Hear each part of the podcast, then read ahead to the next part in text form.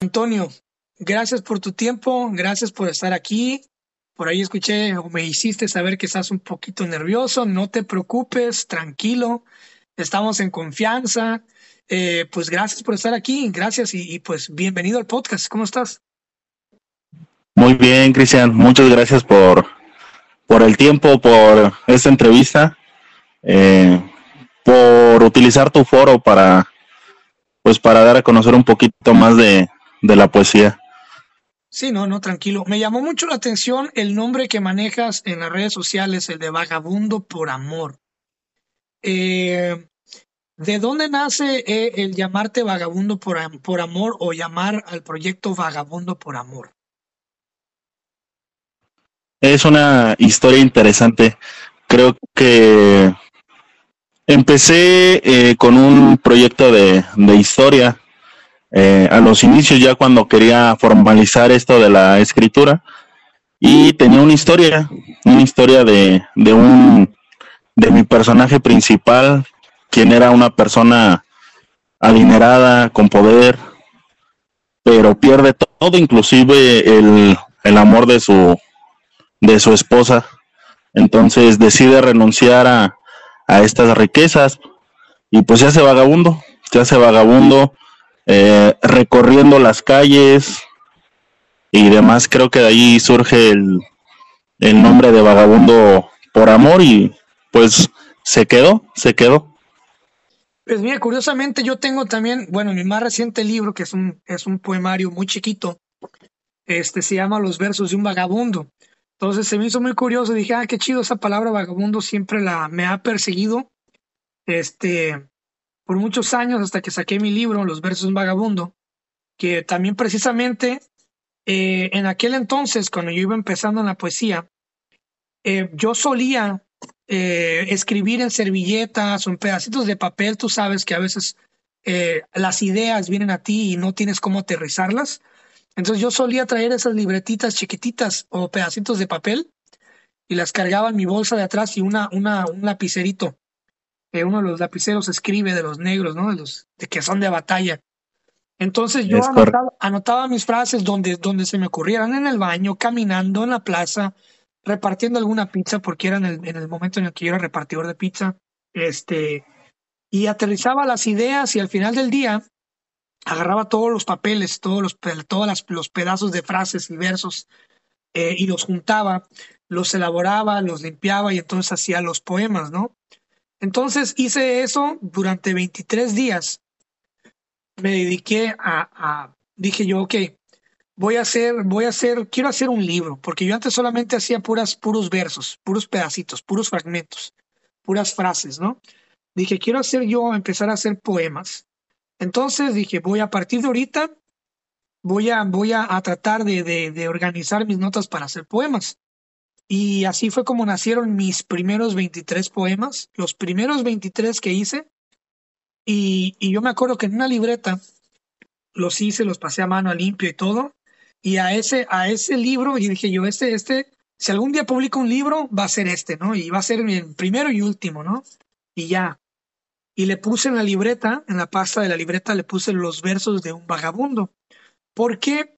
Porque como te digo, eh, vagabundeaba mucho mis ideas, mis ideas eran vagabundas y estaba en muchos lugares de, de, la calle y también era un tiempo en el que yo, pues cuando sobraba pizza en la pizzería, pues les regalábamos o iba yo y les repartía pizzas a los vagabundos, ¿no? Y platicaba mucho con ellos y escuchaba sus ideas y, y de ahí saqué muchas ideas y, y pensamientos para este libro. Entonces, esa palabra vagabundo está muy chida, me gusta mucho y, qué chido también que tengas una historia relacionada, ¿no? De alguien que lo pierde todo por amor. ¿Esa historia ya está en un libro? No, lo, lo dejé, lo dejé. Eh, creo que empecé a escribirlo a los 18 años y siempre que me familiares, amigos me preguntaban, ¿cuándo va a salir? ¿Cuándo va a salir el libro? Eh, les decía, todavía no lo termino de, de escribir y te podría decir que hasta, hasta hoy día no, ha, no he podido terminarlo. ¿Por qué? Pues porque, como tú lo mencionas, eh, empezamos a escribir mm, conforme nos van pasando cosas, lo que vamos sintiendo. eh, experiencias, viendo a la gente, eh, escuchando historias de amor, muchas de las veces a lo mejor la historia de un amigo, ¿no? Que lo tomamos como, como inspiración, pues para nosotros darlo a conocer. Y pues te podría decir que los textos de, del vagabundo por amor siguen y siguen y siguen. Y ahora en, en el libro que, que estoy próximo, estoy trabajando, ya, ya lo finalicé, eh, se llama Memorias de un vagabundo enamorado, las etapas del amor. Eh, en esta parte, pues estos fragmentos, como tú dices, frases, poesía, pensamientos, pues están en este libro. Ok. Y ese ya está terminado, ya está por salir, ¿no? Sí, ya, ya lo terminé. Estoy en, proceso de, de, la edición, de la, de la portada y al parecer pues va a salir de manera independiente, de manera digital. Eh, creo que pues no sé si sea tu experiencia, pero la de muchos, eh, muchas personas que también quieren publicar un libro, pues la falta de apoyo en ocasiones pues nos, nos llevan a, publicarlo de manera independiente. Entonces estoy trabajando en la edición y pues espero que no tarde mucho para poderlo ya publicar de manera formal. ¿Y ese libro cómo, cómo lo elaboraste? ¿Lo hiciste como una especie de antología poética? ¿Lo dividiste en partes, en capítulos? Eh, es puros, ¿Son puros poemas? ¿Son puras frases? ¿Cómo fue que elaboraste ese libro? ¿Cuál, es el, cuál fue el proceso de, de, armar ese proyecto? Pues básicamente sí es esta parte de la antología. Eh, lo divido en capítulos como este, el nombre del título lo dice igual, las etapas del amor. Narro a través de este libro la, el proceso del enamoramiento, el proceso de, de la pareja, de cómo se van conociendo, y lo divido en cuatro temas, en cuatro capítulos principales, que es amor, pasión, decepción y aceptación. Entonces, eh, describo o trato de escribir a través de, mis poemas, de mis frases, de mis pensamientos, el cómo se va construyendo una relación. Desde que conoces por primera vez a la persona hasta lo último que es a lo mejor eh, el término de la relación, ¿no?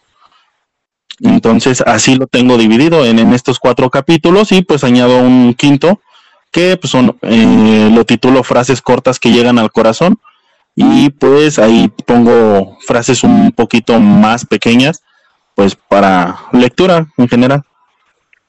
Órale, entonces es un libro básicamente muy completo porque tiene pues cuatro capítulos más aparte otra sección de, de frases. Entonces, ¿quieres tú, cuál es, cuál es tu experiencia en, en bueno, más, mejor dicho, cuál es la experiencia que quieres tú venderle al lector? Porque acuérdate que yo, al menos como yo lo hago, como yo lo veo, es eh, los libros son como ir a, ver una película, ¿no? Pagas el boleto y, y en sí la experiencia, ¿no? Al, irte leyendo. Eh, ¿Proyectaste tú alguna, alguna experiencia en específico que quieres que el lector eh, experimente cuando lea tus versos? Sí, aquí básicamente, bueno, te podría decir, ¿no? Eh, me encantan, eh, a lo mejor saliendo un poquito del tema, me encantan las películas de Pedro Infante, ¿no? Y creo que admiro mucho ese tipo de, de narrativa de, de película en la cuestión de que te enamoraban con un poema y te despedían con un poema. O sea, eran caballeros hasta en eso, ¿no? Al momento de, de despedir a ese gran amor o esa, esa persona, lo hacían de una manera pues muy bonita. Y, básicamente lo que hago en el libro es eso. Eh, aquí van a tener poemas en algún momento para dedicar cuando están en pleno enamoramiento. Eh, también tengo poemas de despedida, pero sin perder eso, ese romanticismo, ese, eh, si lo puedo decir así, ese amor por el amor. Entonces, pues básicamente es eso, las frases que a lo mejor no saben cómo decirlas, pues aquí, como muchos otros autores, nos dan la, eh, la receta para, para poderlo hacer. Y creo que eso es lo que trato de transmitir en, en el libro. Bueno, quiero regresarme un poquito para que entendamos, para entender y entendamos la gente también un poquito de, de, tu poesía y por qué escribes lo que escribes. Eh, ¿Cómo llega la poesía a tu vida? ¿Cómo y cuándo decides o te das cuenta de que tienes este don que es el, el jugar con las palabras, el conjugar frases, eh, identificarlas, armarlas y hacer poemas? ¿Cuándo llega la poesía a tu vida y, y cómo te das cuenta de que eres un poeta? Híjole, es una pregunta interesante. Eh, creo que lo utilicé como una manera de expresión porque pues en mi etapa adolescente era muy tímido eh, para hablarle a las mujeres, ¿no? Siempre he sido, me desenvuelvo bien eh, con amigos y demás, pero con mujeres me costaba mucho trabajo. Entonces era una manera de yo poder decir algo sin tener que ponerme frente a frente con, las chicas de ese entonces. Entonces me, ayudó un poquito a eso. De igual manera, mis amigos cuando empezaban a leer lo que escribía y demás, pues empezaron a, a decirme, ¿sabes qué? Pues me gusta esta chava y necesito una carta, pero no sé qué decirle, ayúdame. Entonces yo escribía las cartas se las daba a mis amigos y ellos se las entregaban a, a, la, a la muchacha que le gustaba y pues muchos hicieron novios, algunos de ellos después de la de esa etapa de, de secundaria se casaron algunos, entonces pues creo que por ahí empezó y pues ahorita he estado haciéndolo un poquito más formal y aprendiendo día a día. No me considero todavía eh, poeta, pero pues trato de, escribir pues lo que me gusta, lo que siento y, creo que ha funcionado de una manera positiva. ¿Por qué crees que no te por qué no te consideras un poeta? ¿Qué crees que sea lo que te haga falta para decir, ah, yo soy un poeta? ¿Te hace falta, no sé, creértela más o te hace falta más exposición al mercado? ¿O para ti qué, para ti qué es lo que hace a uno ser poeta? ¿Qué hace ser un poeta? qué te hace, Creo que, ¿Qué te hace poderte llamar un poeta?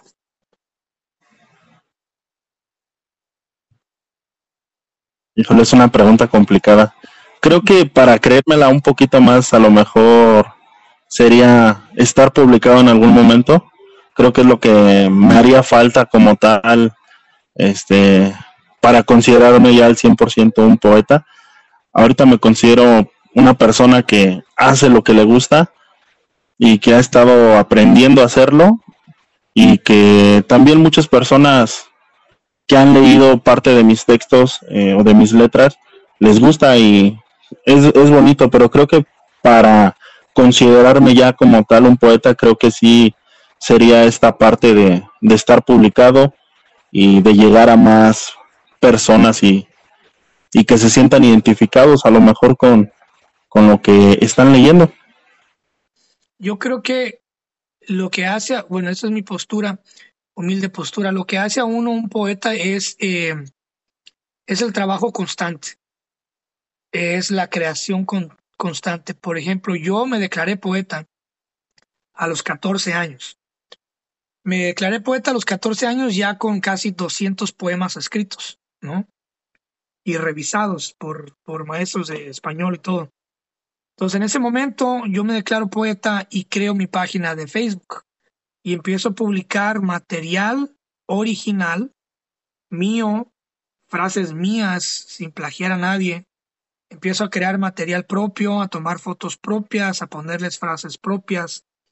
Empiezo a registrar mi marca, que es Cristian Castañedas, mi marca. Registro mi nombre.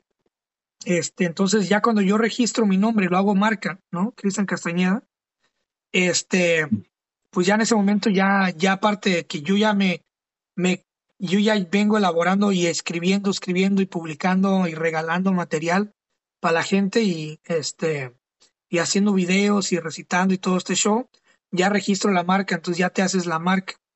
Entonces yo creo que el, el, el hecho de no tener un libro publicado, así físicamente publicado, no creo que, que, que sea un requisito publicar un libro para llamarte poeta. Yo creo que lo que te hace un poeta es la, constancia y la originalidad. El, ser constante, el, decir, yo soy poeta, lo acepto y ahora eh, acepto la causa. La causa es no dejar de escribir, no dejar de producir, no dejar de crear y preparar, preparar libros, preparar proyectos, preparar cosas para cuando se dé la oportunidad de publicar, no solamente tengas uno listo, sino tengas varios libros, bocetos ya listos.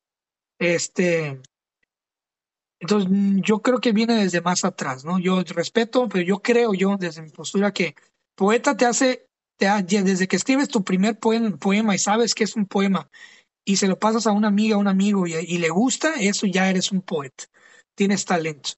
Este, cuando sabes que, que se ve bonito y lo lees en voz alta, se escucha bonito y rima y todo, eso te hace ser un poeta, ¿no?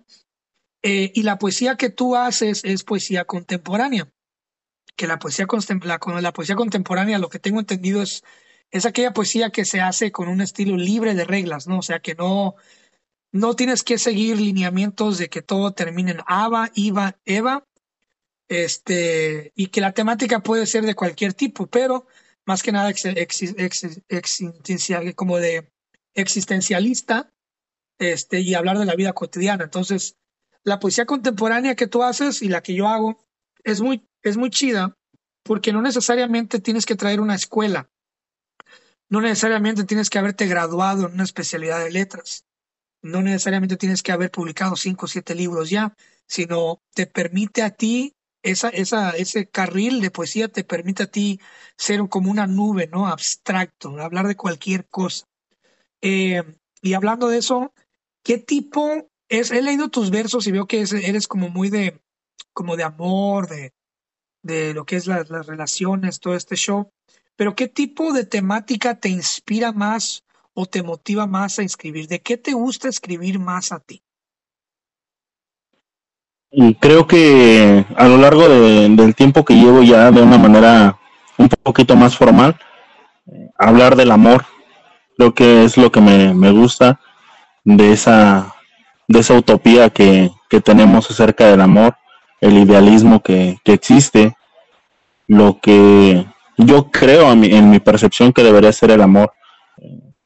Atención, dar frases de aliento, apoyo, y creo que eso lo plasmo mucho en, en, pues en mis textos y también últimamente de pasión creo que he estado explorando por ahí esos ese tipo de escritura y y he recibido buenos comentarios, entonces creo que si sería la respuesta en general, pues acerca de del amor de pareja, esta parte, este proceso de enamorar a la persona que te gusta y pues conseguir que sea tu novia, tu novio o, o demás.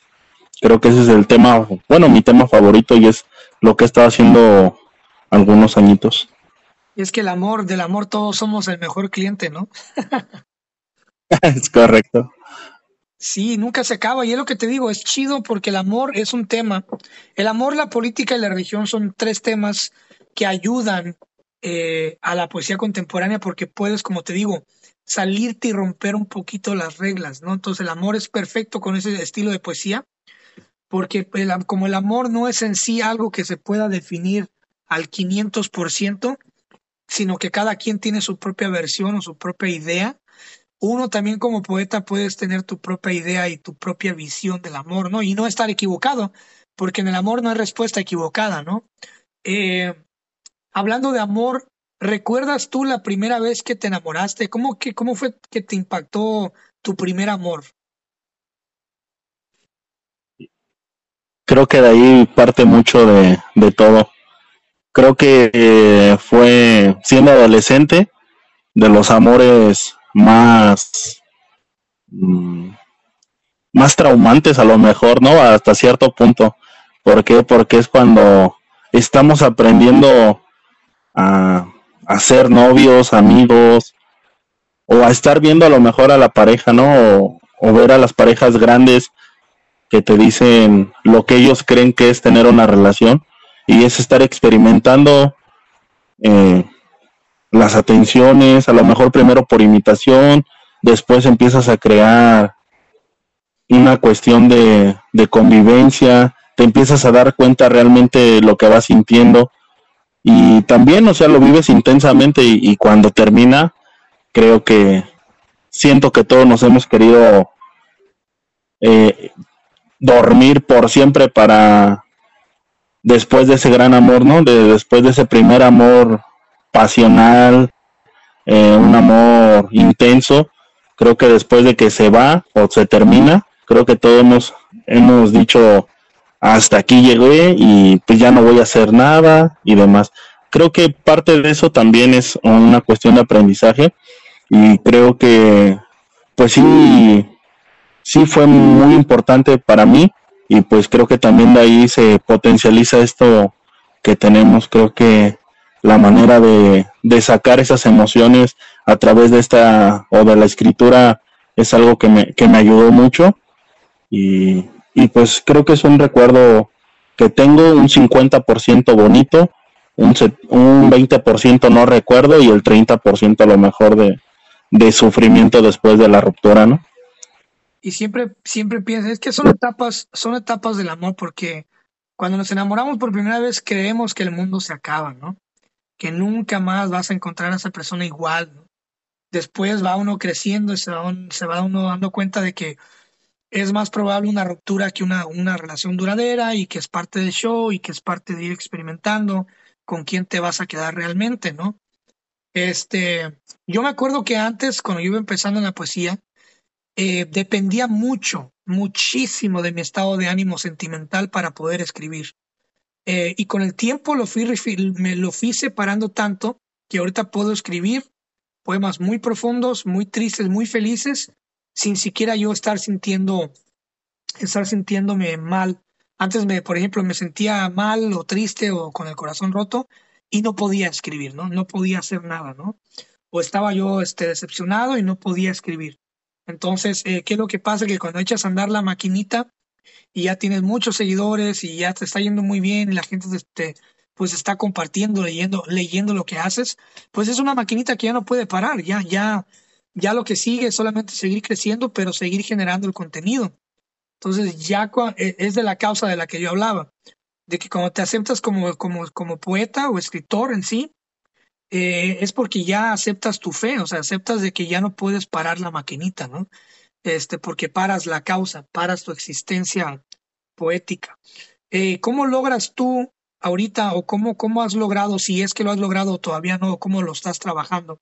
separar tu estado emocional de tu escritura. Creo que lo que mencionas es parte fundamental y, bueno, de manera personal también empecé igual que tú escribiendo lo que me iba pasando, cómo me iba sintiendo. Eh, actualmente trato ya de separar igual eh, esta parte de estas emociones.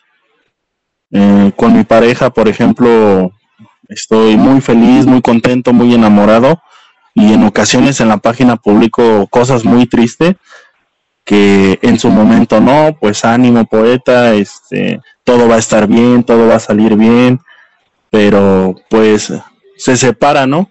No es la cuestión de la realidad, lo que, lo que escribimos en algún momento, y creo que sí es importante. Actualmente ya trabajo algo similar a lo que tú mencionas, que se me viene una idea a la mente y trato de desarrollarla o escucho a lo lejos, a lo mejor en un café, una historia y trato yo de, darle sentido, escribir un poco eso, pero igual ya trato de separar lo que es mi realidad a, a la cuestión emocional para escribir.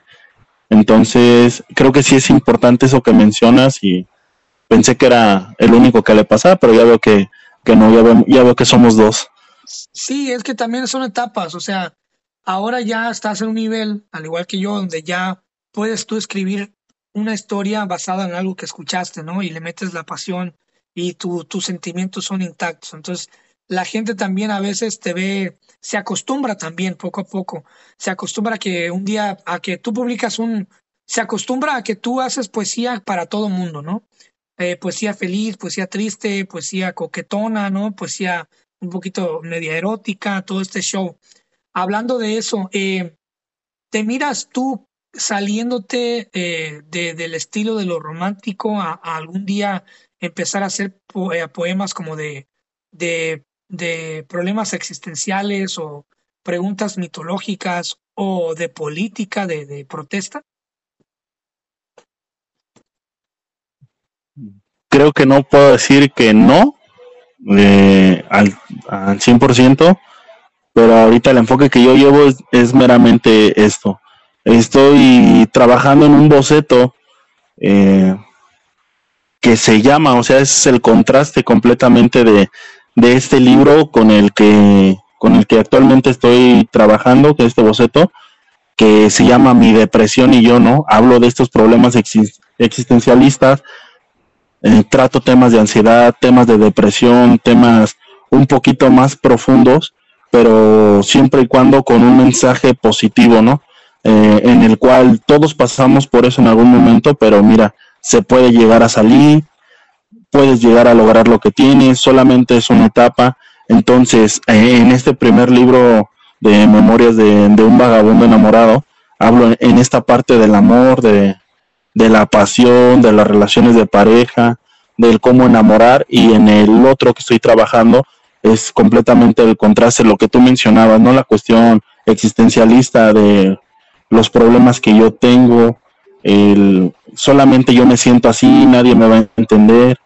Entonces, creo que estoy trabajando en eso actualmente y, y pues sí, respondiendo a la, a la pregunta, posiblemente sería a lo mejor un cambio que, se podría hacer, pero por el momento estoy enfocado en ese en este nuevo libro que, que vamos a, a sacar y pues creo que sí sería importante ahorita enfocarme en esto, pero sí estoy trabajando en, el otro bocetito que tengo en mente.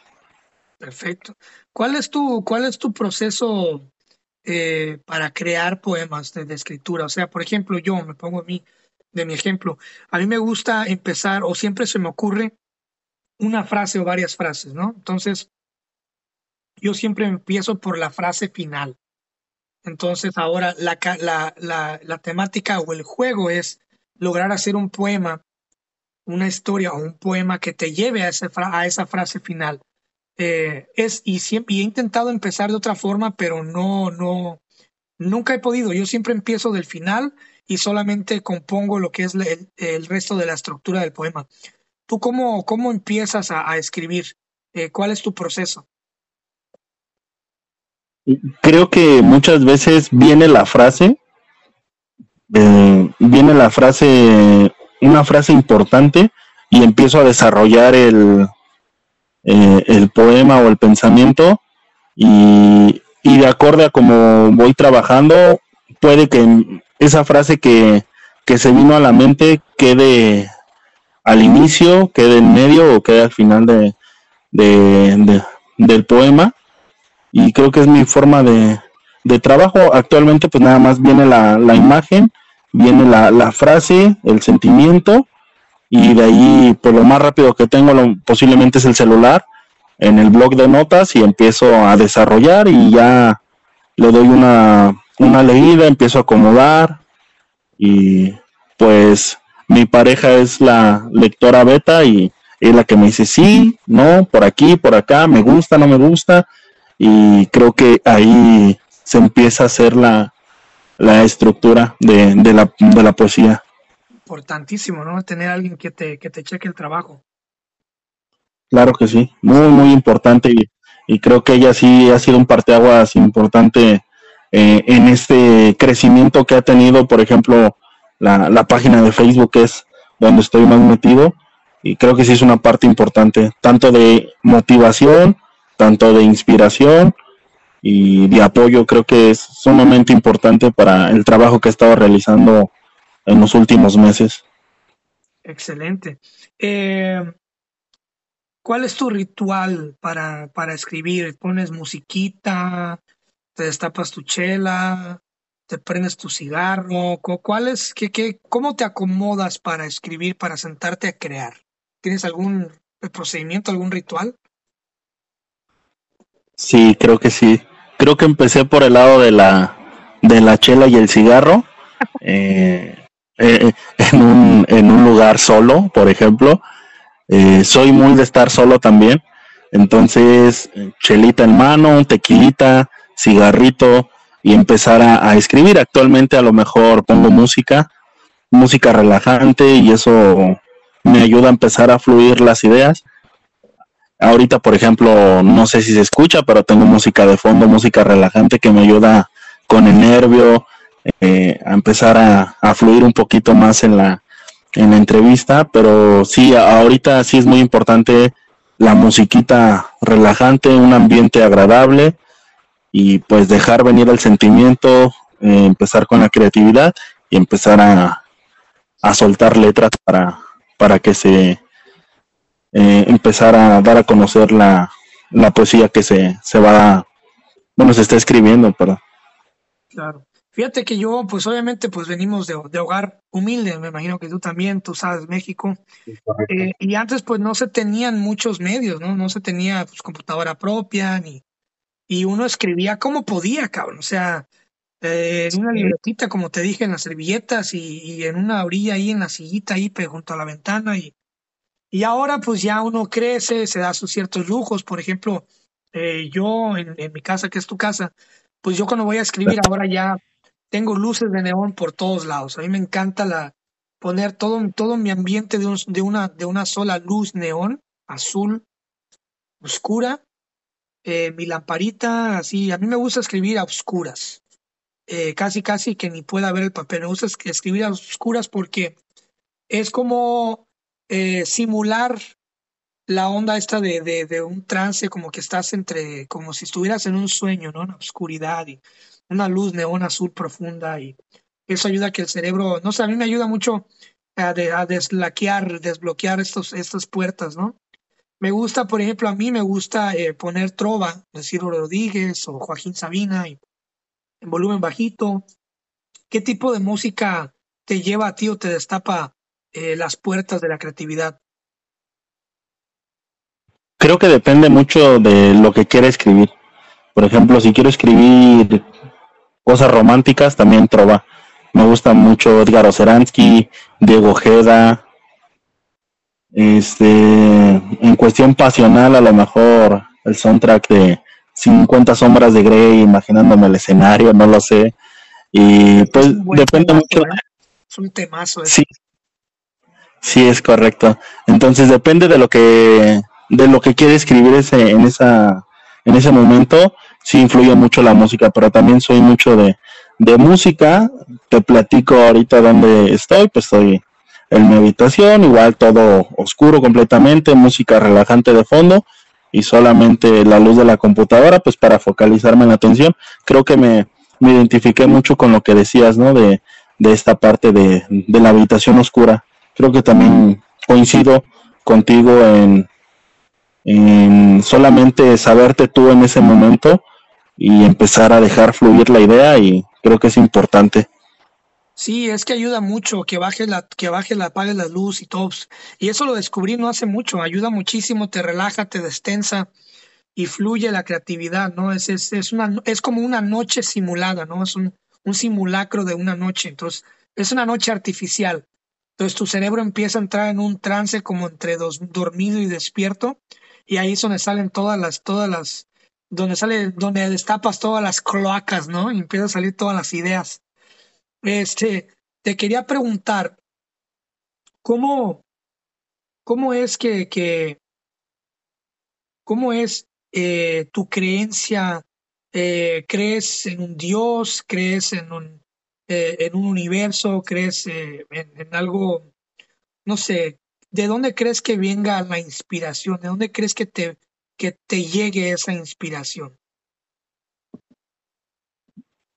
Sí creo eh, en un Dios, a lo mejor no a la manera tradicional, no a la manera religiosa, pero sí creo que hay, hay alguien que, que es responsable de todo esto. Entonces, pues la inspiración creo que viene mucho de, Mm, híjole, no, no te sabrá decir muy bien. Uh, no, me quedé sin palabras, creo que... Es que... Creo que sí, ah, pregunta... A mí también me preguntaban lo mismo, yo también me quedaba sin palabras, pero a veces no, nunca te ha pasado que te preguntan, oye, ¿y, ¿y, de dónde, cómo fue que se te ocurrió eso? No, pues no sé, nomás me llegó, ¿no? Sí, a mí me pasaba mucho, por ejemplo, estar dormido, tranquilito, apenas iba en el tercer sueño y empezaba a soñar un escenario, una frase, algo, y me despertaba inmediatamente. En mis notas tengo notas a las 3, 4 de la mañana, que me despertaba, lo había soñado, lo empezaba a escribir y, se hizo un poema que está ahorita está publicado en, en mi página, por ejemplo. Eso me, me, me pasa muy seguido aún, de que estoy dormido, estoy inocentemente dormido y viene este pensamiento, viene esta imagen, este escenario, visualizo y trato de, de plasmarlo tal cual, me despierto de inmediato y empiezo con, con el celular a hacer la blog de notas y al día siguiente empiezo a desarrollarlo o si no es que me duermo hasta que lo termino y ya posterior a eso lo reviso en la mañana y pues veo si lo voy a publicar o no, pero a mí me pasa mucho eso. ¿Cómo, cómo es el viaje de la vida para ti? O sea, ¿sientes que la vida eh, está yendo muy rápido para ti? ¿Sientes que va muy lenta? ¿Sientes que, que ese es un viaje? ¿Sientes que hay algo más? ¿Cómo, ¿Cómo es esta experiencia de vida humana para ti desde, desde tu corazón? ¿Cómo miras esta vida tú? Porque yo he visto he visto tus, tus fotos, he visto tu, unos que otros videos. Hay un video que me, me gusta mucho eh, que subiste en tu Instagram donde estás fumando, fumándote un cigarro y echando el humo así como al aire, ¿no? Es, es como que, lo que me vale más, pues aquí estoy disfrutando, ¿no? Al máximo, al máximo, ¿no? Este, da muchas cosas a qué entender ese video. Eh, también da a entender como que yo ya, yo sé qué es lo que hay, ¿no? O sea, que, a qué vine. Eh, ¿Cómo es este viaje de la vida para ti? ¿Cómo, cómo, cómo es vivir para ti? ¿Qué es vivir? Actualmente te podría decir que trato de disfrutar al máximo eh, el día que, tengo. Si es estar trabajando, trabajando y disfrutándolo, haciéndolo lo mejor. Si es escribiendo, tratar de dar lo mejor.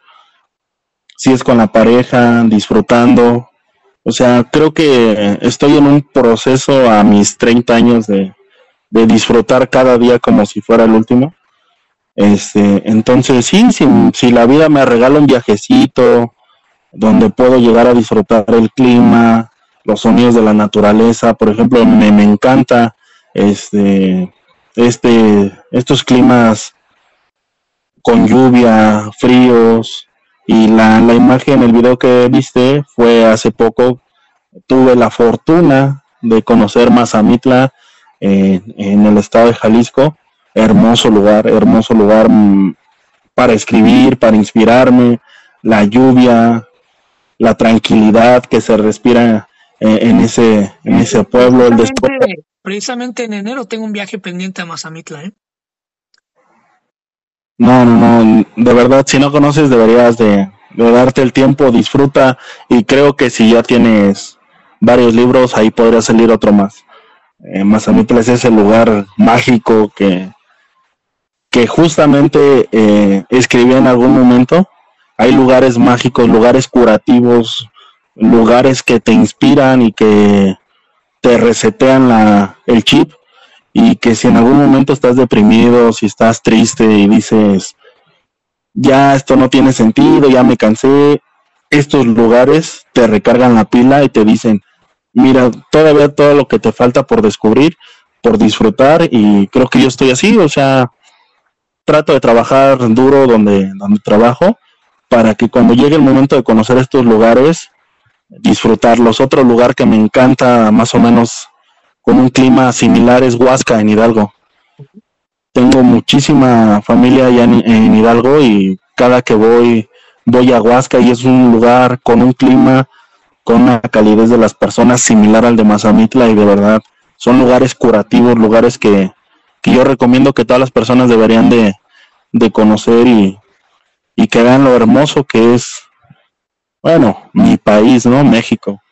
De verdad, sí, son lugares que, te inspiran a, a escribir y a, hacerte gozar ese momento y, y darte cuenta que la vida solamente son pequeños malos momentos, pero el 90% son buenos, pero no los sabemos disfrutar o apreciar. Qué bonito, ¿no? Ver todo como yo, yo casi, yo estoy igual, casi igual. Yo miro todo como un regalo, ¿no? O sea, yo ya logré publicar mis libros, ya me quité esas espinitas de encima, ya también logré publicar ya cuatro libros, ya voy para el quinto, eh, actualmente en proceso. Este, los podcasts son dos. Entonces ya cuando ya llega un momento en el que ya empiezas a, a, ver todo como una bendición, ¿no? Como un regalo, ¿no? Una frutita, un mango, eh, una sonrisa, una mirada, el café en la mañana, ¿no? No hay nada como el cafecito en la mañana. Entonces esas cosas ya despertar y tener el café y ya es una victoria, ¿no? O sea, ya estoy tomándome mi café, ya es una victoria. Tengo mi carro, es otra victoria, ¿no? Y puedo moverme en un carro, ¿no? ¿Cuánta gente en México amigos míos todavía no han tenido la, dicha de, saber lo que es tener un carro, ¿no? Este, cuánta gente no está deseando una taza de café. Entonces, cuando miras, cuando te simplificas, la vida se hace más fácil. Cuando eres una persona simple, la vida se hace más bonita, más fácil, te sorprendes más, ¿no? Y cuando te sobrecomplicas y sobrepiensas las cosas y andas imaginando cosas que ni siquiera existen todavía, que están en tu mente, pues eh, te la pasas todo el día estresado, angustiado, con ansiedad, ¿no? Este, yo te quería preguntar, eres de Irapuato, Guanajuato, ¿correcto? Así es. Soy adoptado de soy adoptado de Irapuato, ya es es soy originario de de Tulancingo de Bravo Hidalgo y muy joven me, nos vinimos a vivir a, a Irapuato y pues he pasado más años aquí en Irapuato, soy adoptado ya de, de aquí de este hermoso municipio del estado de Guanajuato. Y pues aquí, aquí estamos echándole ganas. Un estado, te pregunto eso porque tiene que haber, tiene que haber influido a huevo, cabrón, a huevo. Eh, vivir en un estado tan, tan, tan lleno de historia y de monumentos y, y de, de compositores como José Alfredo Jiménez y de arte, de, de todo, o sea, eh, ¿Qué tanto crees tú que ha influido el hecho de, haber, de haberte ido a Guanajuato, eh, precisamente a Irapuato? Eh, ¿Crees que ha, influido en tu persona bastante? Muchísimo. Te podría decir que actualmente soy lo que soy gracias a, estar viviendo aquí. a lo mejor aquí me nació el gusto por, por el arte, por ejemplo. Aquí tú vienes a Irapuato y donde Volties es un lugar histórico con, con historias de, de, la revolución, con historias eh, muy importantes. Hay artistas como Salvador Almaraz, un gran pintor eh, irapuatense que hace poquito falleció. Eh, pero sí, o sea, hay muy, hay muchísima historia. Guanajuato, León, San Miguel de Allende, en Dolores Hidalgo. Claro que sí, o sea, son lugares hermosos. En ocasiones me da tristeza saber que, pues, por estar aquí, por el simple hecho de estar viviendo aquí y ver diario, dejamos de apreciar esa, esta belleza. Eh, en mis inicios hay una plaza justo donde está la la presidencia municipal de aquí, la de, Irapuato, y dentro de donde está el, las inmediaciones de la presidencia hay un mural de del maestro Almaraz y en ocasiones cuando tenía ganas de escribir me iba a, a ese lugar a, apreciar el, el, mural tan grande de, del maestro Almaraz y a tratar de crear una historia sobre la historia que él estaba plasmando. Ver ese, esas pinturas que él, que él dejaba y que solamente eran esas pinturas, pero que tenían demasiada historia, creo que es algo muy, muy importante también para el desarrollo de mi, de mi creatividad, porque quería escribir o no tenía motivación o no tenía inspiración, iba a estos lugares y, y de verdad era como, como decir, tenemos arte en todos lados de Irapuato y espero que en algún momento puedas venir a conocer este, claro. este municipio y te damos una paseada por aquí, comes fresas, eh, conoces las iglesias, la pintura, la arquitectura, de verdad está hermoso aquí el municipio. Ya le, ya le debo, o sea, ahora me voy a aventar un tour, ya le debo a muchísima gente, a, a gente en Puebla, gente de Tlaxcala, gente de Guanajuato, ya les debo una buena, buena visitada, ¿eh? Pronto lo prometo, eso sí lo prometo. Yo te quería, te quería proponer algo. ¿Qué te, parece, ¿Qué te parece si hacemos una contra, una contra poética? Tú me lees un poema, si tienes dos poemas tuyos, dos poemas míos, tú me lees un poema tuyo, lo abarcamos rápidamente, yo te leo un poema mío, luego tú otro, luego yo, y abarcamos cada uno ya así para, para que la gente te lea, pues también te, te escuche poquito, este, y, y para, pues sí, escucharte, me gustaría escucharte recitar. Soy malísimo, ¿eh? Soy malísimo. Algo que te debo de reconocer es que eres muy bueno para recitar. Entonces, soy malísimo, pero voy a, dar, voy a dar mi mejor esfuerzo por, por intentarlo y, y que les guste. Mira, si Pablo Neruda se atrevió a recitar sus, sus poemas, ¿si has escuchado cómo recitaba Pablo Neruda? Sí, sí, sí. No mames, era para quedarte dormido en las primeras dos líneas. No, hombre, si él pudo, todo el mundo puede, no te preocupes. A ver, tranquilo, tú siente tus palabras, te escuchamos. A ver, permíteme, deja busco. Este, ya está. Eh, lleva por título La pastilla que calma mis inseguridades.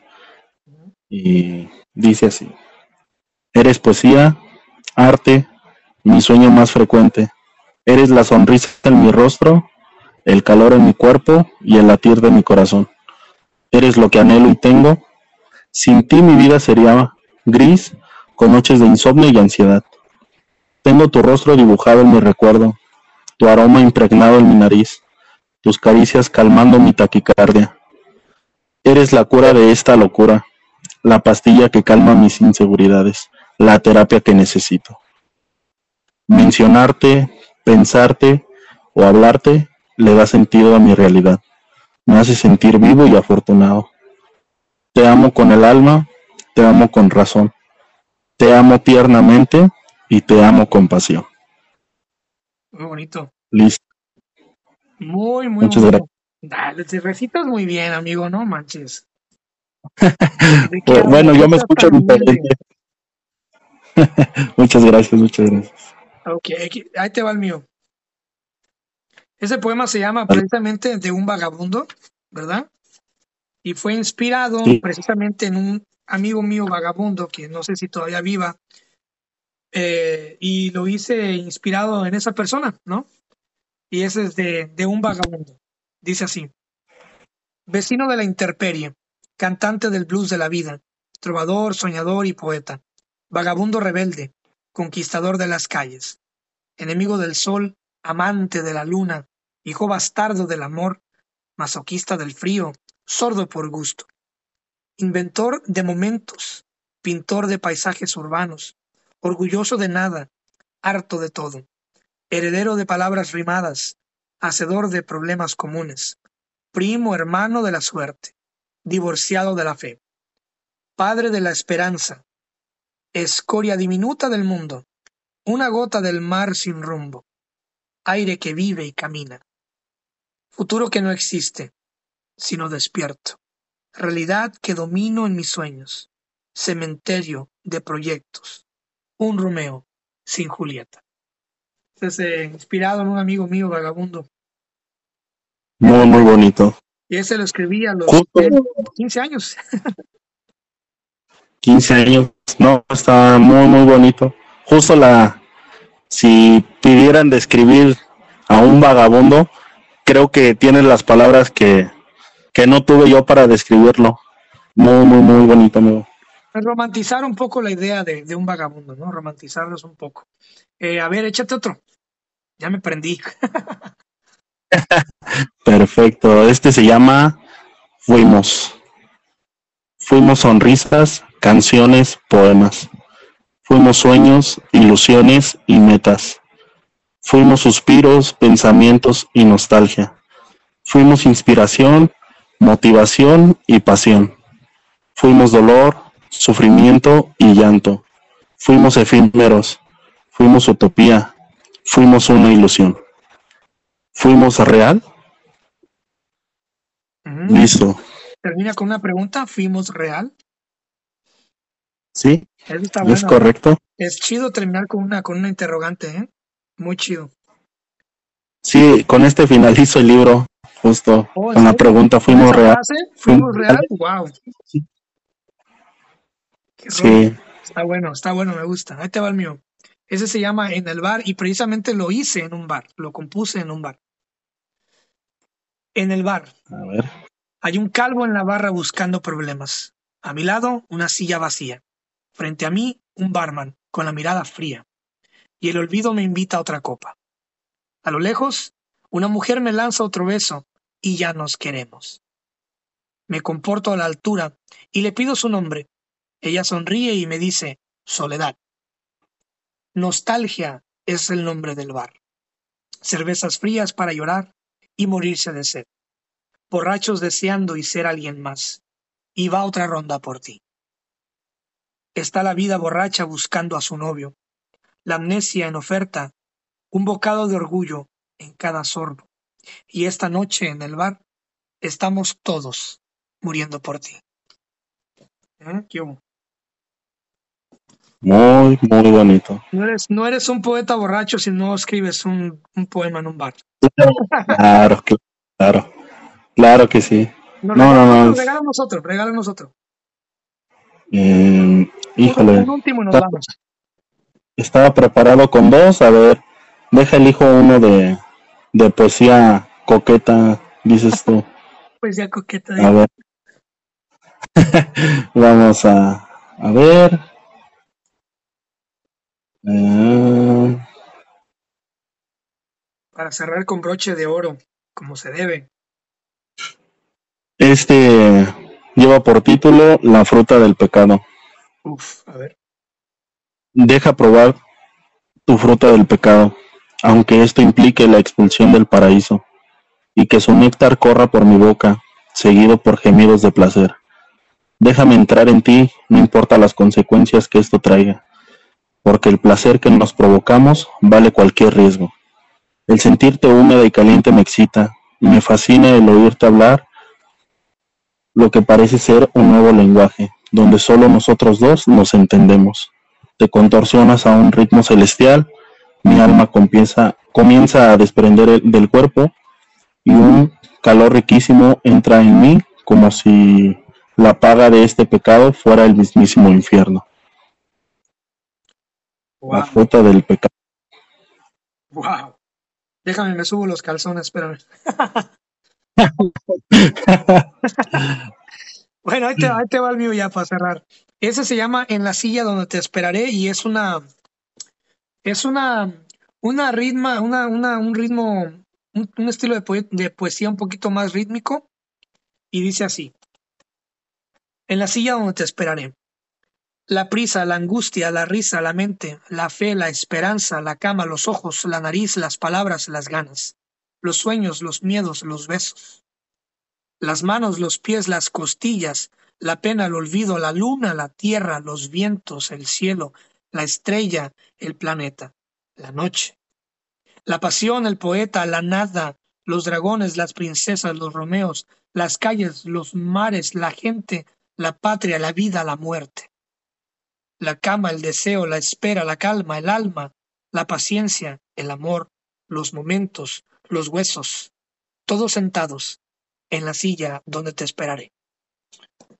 Ah, cortito pero picoso.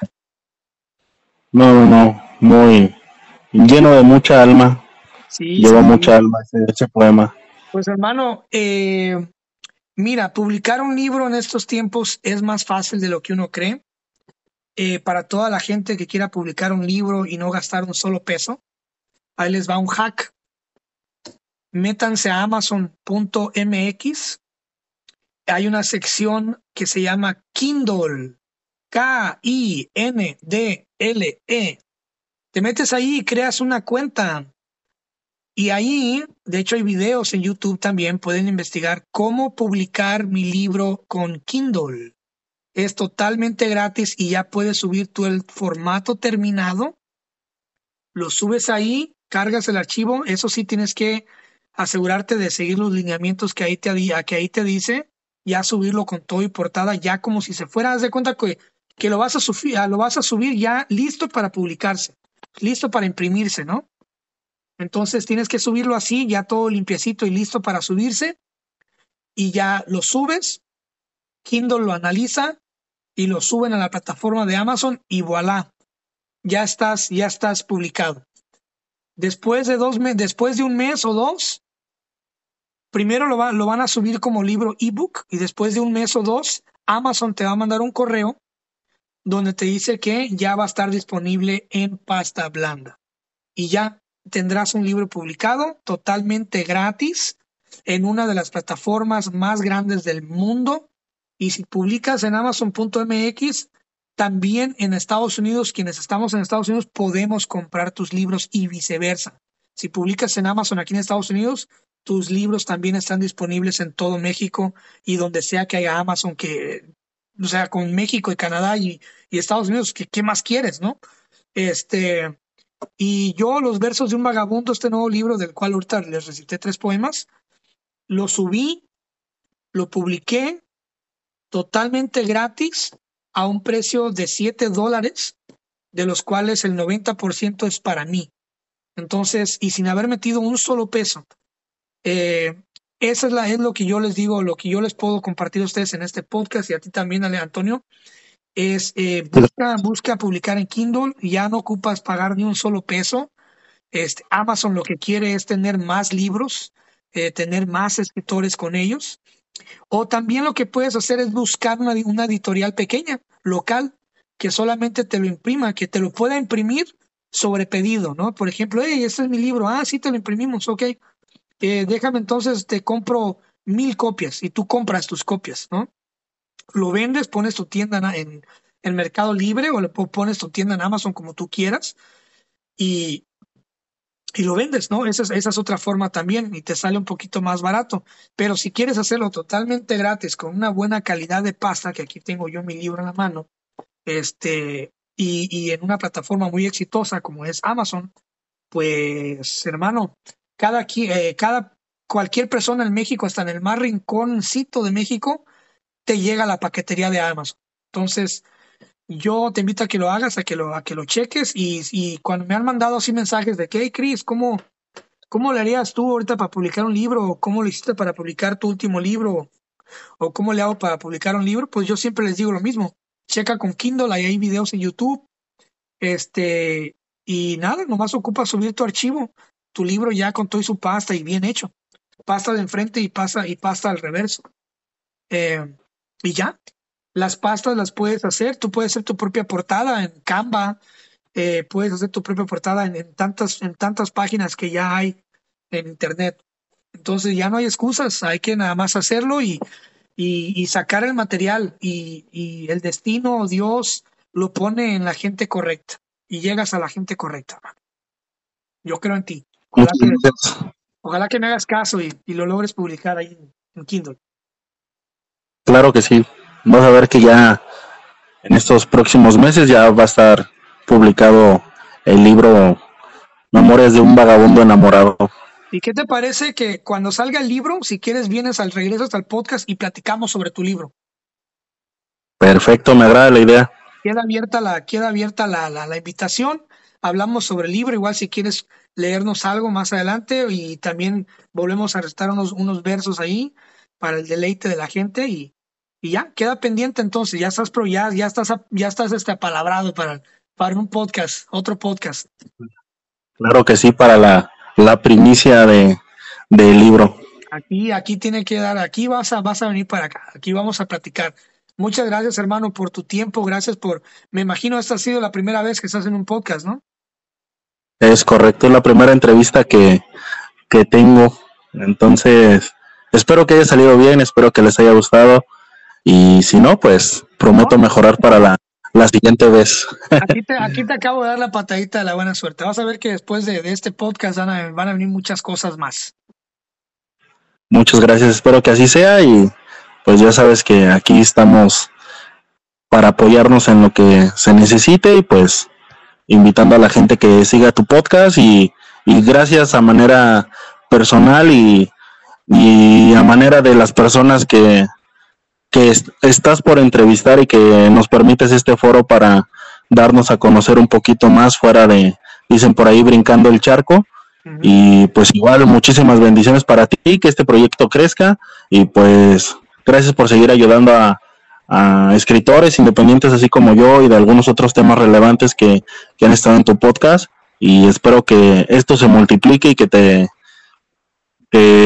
tengas muchísimos más seguidores porque personas así como tú de verdad hay muy pocas. Entonces muchísimas gracias por, por invitarme el día de hoy a estar contigo aquí en el podcast. Y pues un honor. Muchas gracias. Al contrario muchas gracias y que tu tribu que tu tribu me conozca y que mi tribu te conozca. Y al final de cuentas tenemos que estar todos los creadores de contenido, escritores, músicos, si te das cuenta en el podcast hay gente de todo tipo. Todos tenemos que estar unidos porque al final todos estamos aquí por una sola causa que es compartir nuestros sentimientos, nuestras emociones y dar lo mejor, ¿no? Y prosperar. Eh, gracias, hermano. Ah. Te mando un fuerte abrazo hasta Guanajuato y vas a ver que nos vamos a ver pronto y muy pronto, más que pronto, nos vamos a escuchar eh, para que nos hables del nuevo libro ya cuando esté publicado. Claro que sí, estamos aquí atentos y no es un adiós, sino un pronto voy a regresar. Sí, sí, ya, ya, aquí ya estás. Álimo, gracias, muchas, eh, muchísimas gracias. Y pues nada, un saludo a toda la gente de Guanajuato que nos llega a escuchar. Y pues aquí estamos, el podcast. Si te gustó esta plática del podcast, seguramente te gustará mi otro proyecto que se llama Pláticas Proféticas. Es un podcast que hago en colaboración de un gran amigo que se llama Francisco Andaluz. Es un ex militar y en este podcast tratamos temas de todo tipo sin miedo a la censura, con la única finalidad de que la pases bien, de que te diviertas, te rías, aprendas y también reflexiones con nosotros. Te invito a que nos escuches y nos busques como Pláticas Proféticas en todas las plataformas. Ahí nos vemos, te mando un abrazo, cuídate.